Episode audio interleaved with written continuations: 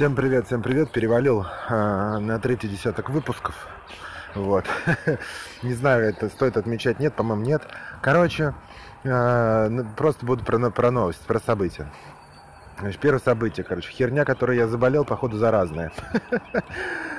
Ой, боже мой, за что мне это все? Ну, это ладно. Больше доставляет нервников, чем неудобств. Ничего не... Пока что никаких, как бы, серьезных проблем нет э, с этим, никаких последствий, симптомов, поэтому э, завтра иду опять к врачу и выясню, в общем, что происходит. Э, значит, что еще? А, меня позвали прочитать лекцию, рассказать историю. А я люблю это дерьмо. Вот, и э, позвали меня, значит, будет э, слет юных Василис по поводу, значит, жизни в нашей стране, здесь, в Израиле. И меня позвали рассказать о том, как я вот э, приехал, потому что и моя история не совсем Э, как сказать, успешно в том плане, что, ну, то есть не была обречена на успех изначально, потому что и сюда бывает часто приезжают люди, у них там 15 лет опыта программиста, они сюда приезжают, сразу начинают получать золотые горы, там устраиваются на работу, и у них все хорошо, да, они снимают там 150-метровые э, квартиры с гигантскими балконами, покупают все машины и, и, и в общем, живут себе э, припеваючи. У меня немножко не так все вышло, никакого опыта, э, при, который бы сразу моментально мог бы пригодиться, нет, Потом, конечно, выяснилось, что он есть, но это э, произошло не сразу. И переехал я сюда без семьи, я переехал один. Вот, поэтому никаких родственников, которые мне могли бы помогать, у которых я мог бы там... Только друзья, только друзья, которых я приобрел вот за э, свою подготовительную процедуру. Вот, и на эту тему мне предложили, значит, рассказать там 15, 20, 30, 40 минут, сколько меня хватит. Не знаю, опыта такого у меня совершенно нет. Не знаю, что я, что я буду рассказывать, как это будет интересно, неинтересно. Это все может скатиться в какую-то рутинную хрень. Вот. Но с другой стороны, я же не буду выдумывать. Я буду говорить то, что на самом деле произошло, и мое отношение к этому. Поэтому, в принципе, материал-то вряд ли кончится, да, так уж быстро. Вот. Другое дело, надо как-то структурно, с, с, с, чисто драматически продавать, подавать это все в правильные хронологии и понять, какие вещи действительно я хочу сказать. Потому что э, часто бывает, когда ты просто говоришь, что ты общаешься с друзьями, рассказываешь какую-то историю неподготовленную, ты перескакиваешь. Ты сначала рассказываешь как бы конец анекдота, а потом вспоминаешь, что какую-то деталь ты упустил, и из-за этого анекдот-то не смешной. Вот э, с этим придется как-то бороться. То есть нужно, может быть, даже надо написать на бумажке какие-то основные тезисы, чтобы понимать, э, ну, что, что я вообще буду говорить. Это все кажется несложным, вот, но посмотрим, что с этим будет дальше. Какие еще новости? Очень холодно, ребят. Э, очень холодно. Последние два дня резко похолодало, было плюс 4 там где-то говорят. У меня, конечно, не было плюс 4 но все равно довольно прохладно. Э, спим в одежде с, с грелками. В общем, угораем по, по полной. Вот. Что еще произошло? Слушайте, меня тут взгрели шоколадками. Бытовая история совершенно. Меня попросили поставить там э, софт на компьютер, который не работал. Я, в общем, с этим справился очень-очень быстро, потому что ничего сложного, никаких проблем не возникло, все работало, просто там не было софта. И я поставил софт, и софт заработал. Ну, как бы ничего, никаких, никакого геройства там я не совершил, и смекалочки никакой не проявил. А в итоге э, человек пришел и говорит, вот тебе там Магарыч.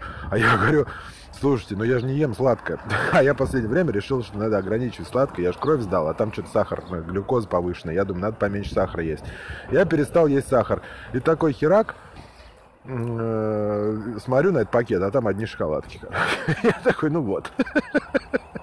Ничего не помогло. Вот, что еще вам рассказать? В целом, пока что э, рассказывать нечего. Вот. Э, больше, вроде бы. Так что будем, э, будем смотреть, что будет дальше. А, вспомнил, что хотел рассказать. Короче, набрел я тут на YouTube канал Артемия Лебедева. А он, ну, известный блогер, очень давно это делает, с там, стародавних времен, и, как он утверждает, он вообще фактически в России первый блогер был. Но не знаю, правда это или нет, я не историк и не следил за этой индустрией никогда, в общем-то. Так вот, я у него на сайте, ой, на сайте, на канале обнаружил абсолютно точно такой же формат, как я себе представлял вот этот мой подкаст. То есть он, э, он по-моему, называется «Важнейшие новости», этот формат, и он что делает? Он готовится э, всю неделю там или какое время, я не, не знаю, как часто это, эти выпуски выходят, там есть продакшн, наверное, они выходят не каждый день. Вот. Но суть в том, что, значит, он э, Э, собирает какие-то новости и просто о них рассказывает, э, о том, что, как он э, к этому относится, что он там думает по, по этому поводу, и все. В новости совершенно разные, там просто те, которые он подчеркнул за промежуток времени между выпусками. По-моему, это формат, конечно, неисчерпаемого контента. То есть новости есть всегда, и ты можешь бесконечно о них говорить. Достаточно их просто читать и потом выражать свое мнение. Главное, чтобы мнение было э, адекватное. Но, с другой стороны, как говорят, что на любого э, болтуна в интернете найдется слушатель, поэтому, в принципе, идея обречена на успех. Вот. Другое дело, конечно, маркетинг, раскрутка. Я вот, например, не делаю это. Но я не делаю это, потому что мой контент, не, ну, как мне кажется, недостаточно качественный. Вот. Ну и продолжительность выпусков он выпускает там по полчаса, там по, по часу, а я чего там, по 10 минут. Это совершенно другая история. Но в целом прикольно, что э, мне такой формат пришел э, сам по себе, я до него как бы додумался собственными силами, и другие люди тоже это делают, люди опытные, считают, что это э, толковая история.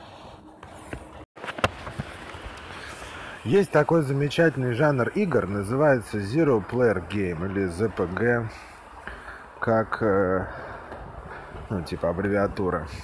Суть этих игр в том, что э, первый человек, который придумал этот жанр, там он сделал Quest. И суть его в том, что ты создаешь персонажа, типа выбираешь ему расу, имя, класс, и говоришь «погнал». И дальше он погнал. И тебе пишут, ну и игры в основном текстовые, там графики не особо.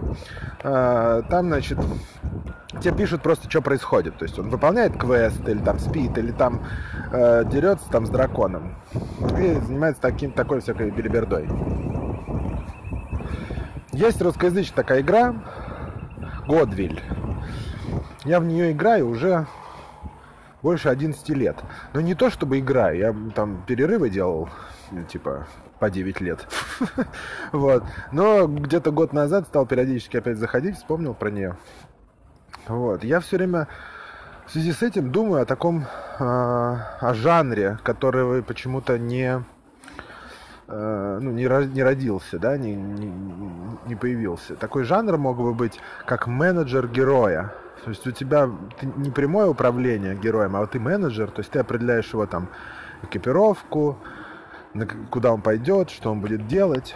Но делает он все сам. То есть, типа, ну, то есть не, не ты там фактически кнопки жмешь, кто быстрее там или кто сильнее, а ты просто э, просто говоришь ему, типа, иди делай там квест, короче. Он делает квест. Тебе говорят, квест будет сделан через там два часа. Ты два часа выключил, потом обратно включил, через два часа он тебя квест сделал, ты раз что-то дальше сделал. В целом, довольно интересный, мне кажется, может быть, концепт. То есть я все время думаю над тем, что можно было бы сделать такую игру на основе э, средневекового сеттинга, не фэнтезийного, а именно исторически более-менее достоверного средневекового сеттинга э, с, значит, землями, королями, всякими лордами э, и всем, всем остальным там. То есть э, можно было бы управлять, сначала ты управляешь героем, потом ты твой герой там становится, не знаю, военачальником, потом он становится, э, там, не знаю, совершает какой-нибудь подвиг военный и становится, получает дворянское звание, и после этого он там э, осаждает какой-нибудь замок, захватывает замок, становится лордом замка, э, получает земли, вот, начинает получать с этого доход, и это превращается немножко в экономический симулятор и так далее. То есть это, ну, естественно, из-за того, что там практически везде один текст, э, не, не требуется особого упора ни на какую графику, там, ну, карту нарисовать, может быть, чтобы удобно было смотреть. Вот. И в целом такого жанра нет. Ну, то есть, ну, типа, никто таких игр не делает. А мне кажется, это было бы довольно интересно. Там политика могла бы быть настоящая.